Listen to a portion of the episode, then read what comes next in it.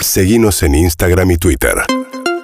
arroba urbanaplayfm En 7 y 36 de la mañana. Bueno, hoy se va a conocer el número de inflación del mes de mayo, ¿no? Que esperan que esté entre, según las distintas consultoras que vienen haciendo mediciones, entre 5.1 y 5.5. Sí, más o menos por ahí. Eh, venimos de 6,7, 6, ¿no? Marzo 6,7, abril 6.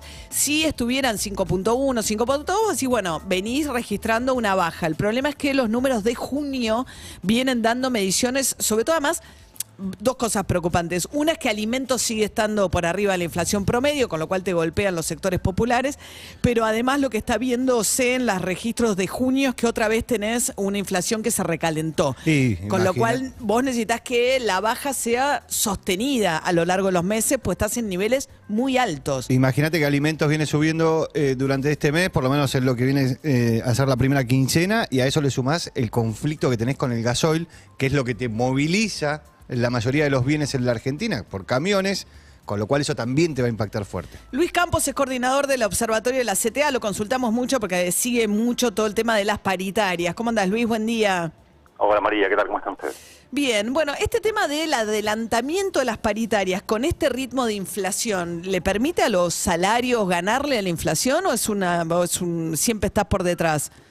Mira, los últimos datos salariales que hay son de abril y lo que te muestran es que en el primer cuatrimestre del año los salarios de los trabajadores y trabajadoras registrados le ganaron por dos puntos a la inflación, es decir, con una inflación muy elevada, la más elevada de los últimos 30 años, eh, aún así el incremento nominal de los salarios fue dos puntos eh, superior a la inflación, con lo cual ¿En qué periodo, Luis, de vuelta, perdón? Entre, entre enero y abril, en el primer cuatrimestre del año, que son los datos que tenemos. Todavía no tenemos los datos de mayo y obviamente tampoco de junio.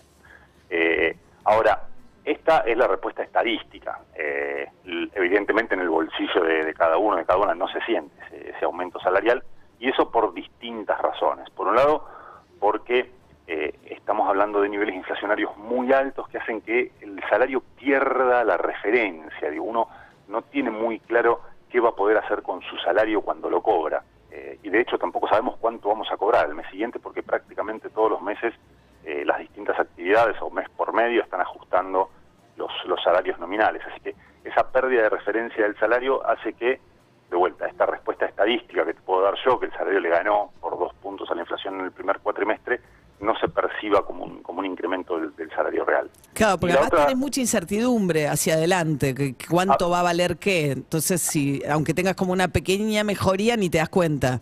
Sí, y además es una pequeña mejoría que si vos decís, bueno, mira, tengo un- poquito de capacidad de ahorro, aguanto porque, nada, digo, si, si te quedas con esa plata, con los pesos, un mes en el bolsillo, ya en, al mes siguiente eso perdió una, porción del poder adquisitivo muy importante. Eh, con lo cual, de vuelta, esa es la, la primera cuestión. Y la segunda cuestión es que seguimos en niveles salariales muy bajos en términos históricos, por más que hayamos tenido esa pequeña, esa leve recuperación de, de- de dos puntos, que tiene que ver un poco con dos fenómenos en términos de las paritarias. Por un lado, con ajustes que quedaban pendientes de las revisiones del año pasado, muchas revisiones del 2021 se, se hicieron efectivas en los primeros meses del 2022, y por otro lado, esta política de adelantamiento de las paritarias que hizo que Claro. muchos acuerdos salariales que en, en los primeros meses del año, si, si no, se si, no, si no recuerdan mal, estaban entre el 40 y el 45% de incremento anual. Esto rápidamente fue dejado de lado. Hoy estamos en, en acuerdos salariales que giran en torno al 60% de, de aumento anual. Muchas de esas cuotas se hacen efectivas en los primeros meses, así que lo que Claro. estamos viendo en esta primera mitad del año es ese doble efecto. Por un lado, revisiones del año pasado y por el otro lado, Claro. las, las primeras cuotas de- del 2022. ¿Queda alguna paritaria grande, Luis, por definirse? Eh, Es que te diría, todas las paritarias están por definirse, porque efectivamente la, la- la- la gran, la, gran mayoría de los acuerdos salariales ya se cerraron eh, a esta altura del año, si no me equivoco debe quedar alguna de la industria, pero no, no de las grandes. Sí. Eh, pero lo cierto es que ya empezamos, ya entramos en terreno de revisiones. Eh, por ejemplo, ahora en julio tiene que revisar UTEDIC, que son los trabajadores de entidades civiles y deportivas, los trabajadores de los clubes, de los gimnasios, tienen de las mutuales tienen su revisión ahora en julio, en agosto ya tiene la, la- la revisión aceiteros, eh, y, y en la medida que la inflación no, no, no pare, vas a tener, vas a ir teniendo revisiones eh, periódicas y adelantamiento de las revisiones. Por ejemplo, acabamos de tener la revisión de la paritaria nacional docente, está pendiente la paritaria de los docentes universitarios, que tuvo Sí. un adelantamiento de las cuotas, pero que todavía tiene eh, su, su- su monto en el 40%, así que va más temprano que tarde también va a tener que ajustar más cerca del 60 que del 40. Y Ayer además- le dieron a investigadores del CONICET, ¿no? Una, un aumento también. Sí, eso es producto de la, la paritaria estatal que tiene como distintas, distintos niveles. Por un lado la paritaria general de- del Estado Nacional, del, del CINEP, y después lo que son las paritarias sectoriales, eh, porque en el Estado tenemos esto, la, la- la, la- la paritaria marco, el, el acuerdo marco, y después los distintos sectores tienen eh, algún tipo de margen para hacer acuerdos salariales eh, puntuales. En el caso del CONICET también tuvieron una, adi- un adicional. Hicieron eh, uno un poquito mejor que el de los estatales. Exactamente. Eh, Luis Campos, estamos charlando con él, observatorio, coordinador del observatorio de la CTA. Una consulta más, Luis. Ayer te cruzaste con Martín Tetaz por Twitter eh, porque el diputado del radicalismo contó el caso, dice, me acaba de contactar una emprendedora que tiene un local de estética en la ciudad de Buenos Aires, una chica que estaba trabajando con ella hace un año, que se autopercibe despedida y el abogado le reclama 4 millones de pesos de indemnización. Por estos juicios no hay empleo, paremos esta locura. Y vos le contestaste, me interesa tu respuesta, en un ratito vamos a hablar también con Tetas, pero me interesa porque me parece que es uno de los debates que se está dando ahora, la idea de si el costo laboral de las indemnizaciones es lo que hace que no haya empleo en Argentina, que es un poco un planteo de la, de la, de la oposición, ¿no? La las indemnizaciones por despido, voy a, voy a ser eh, impopular, como se dice eh, en Twitter con mi opinión. Las indemnizaciones por despido en Argentina son bajas. Hecho, es un mes de sueldo por año de antigüedad. En este caso, la liquidación que, que planteaba Tetaz en el, en el tweet eh, era un sueldo conformado de aproximadamente 100 mil pesos, que es un poco menos del, del promedio salarial de la economía, con lo cual, si esa trabajadora hubiera estado eh, en blanco, registrada, con, con el empleador cumpliendo con todas las normas laborales, su indemnización no debería ser superior a dos sueldos, que es un sueldo de indemnización por despido y un sueldo de preaviso. Luego, obviamente, el aguinaldo proporcional, las vacaciones proporcionales, pero eso no es indemnización, es parte del salario de, de- de la trabajadora, con lo cual estaríamos hablando de una indemnización de entre de, rubros indemnizatorios de 200 mil pesos. Ahora, efectivamente... Para alguien que están- ganara 100 mil en blanco, la indemnización sería de 200 y pico mil en si, si, la, si la despidiera al cabo de un año. Para, exactamente. Ahora, ¿por qué se llega a este monto que obviamente suena estrafalario de 4 millones de pesos? Bueno, ahí obviamente hay que conocer los detalles puntuales del caso, pero se desprendían dos, dos cuestiones eh, muy claras de, de la sola liquidación que planteó Tetaz en, en el tuit.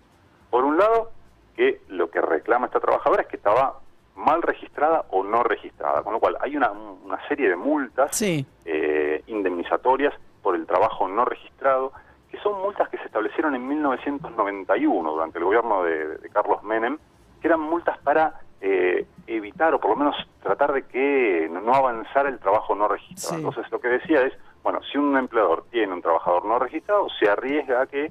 eh, Al momento de un despido poco amigable, le meta una multa y le reclame todo. Le reclame lo que no. Sí. Y eso y esas multas son muy importantes. Con lo cual muchas veces cuando se habla de eh, alivianar la carga de las indemnizaciones por despido, en realidad lo que se habla es de eliminar las multas por el trabajo no registrado. Ahora, ¿por qué si- entonces eh, hay tan poco incentivo a registrar un trabajador o una trabajadora? Porque no suena razonable. Eh, pasa mucho con el empleo en casas particulares.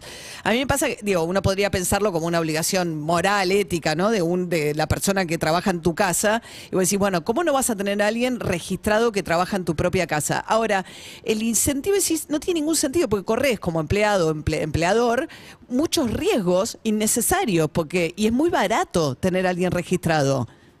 Cuando hablamos de trabajo no registrado, en realidad es un fenómeno muy estructural eh, y no se puede hacer un análisis generalizado, eh, porque de hecho los distintos niveles de, o sea, lo- lo- los distintos niveles, eh, las distintas actividades tienen niveles de registro muy distintos. Incluso en casas particulares es muy distinto el registro, la tasa de registro que hay en trabajadoras que trabajan más de 16 horas semanales que trabajadoras que trabajan menos. Por ejemplo, en trabajadoras de más de 16 horas semanales, el registro, el último de registro del 2016, posiblemente Sí. se ha subido un poco, pero superaba el 40%. Claro. Ah, son la- Mientras las que trabajan pocas horas, las que tienden a estar menos registradas. Pero una pyme lo que argumenta es que es muy caro el costo. O sea, yo para darle 100 mil pesos de bolsillo a una persona le tengo que pagar 150 mil porque el resto son cargas. Y entonces es un problema de, digamos, de que el salario bolsillo si no se queda en el camino. Cuando hablamos de cargas laborales, en realidad no son impuestos, son montos que van destinados fundamentalmente a, fi- a financiar dos sistemas. La cobertura de salud por vía de obras Y sociales jubilación. y la parte del león que es jubilación. Sí, claro. Con lo cual, si hablamos de bajar esas cargas, en el mismo discurso tenemos que hablar cómo hacemos para financiar el sistema previsional y el sistema de, de salud, porque alguien va a financiar la Claro. situación de las personas de 75, 80 años que no tienen ingresos. Entonces, de- de- a ver, yo entiendo que, obviamente, si uno dice, y pago un sueldo de 100, pero a mí me sale 150, Claro. pero si lo focalizamos en esa situación, nos olvidamos de cuál es el, el impacto macro, que de vuelta tiene que ver con cómo socialmente decidimos Sí. financiar la Ta- situación de Pero las también, si tengo edad menos gente en blanco, uno podría pensar que si bajo las cargas, si tengo más gente en blanco, igual recaudo lo mismo que si tengo menos gente eh, que pagando más. Pero bueno, no sé cuál es el punto ahí de equilibrio de eso. Sí, pero Eh, es algo que va mucho más allá del sistema de relaciones laborales. Bien, Luis. Campos, coordinador del Observatorio de la CTA. Gracias, Luis. María, un gusto estar con ustedes. Te mando un beso y un gusto como siempre. 7 y 48 de la mañana. Urbana Play fm.com radiocomunidad.com.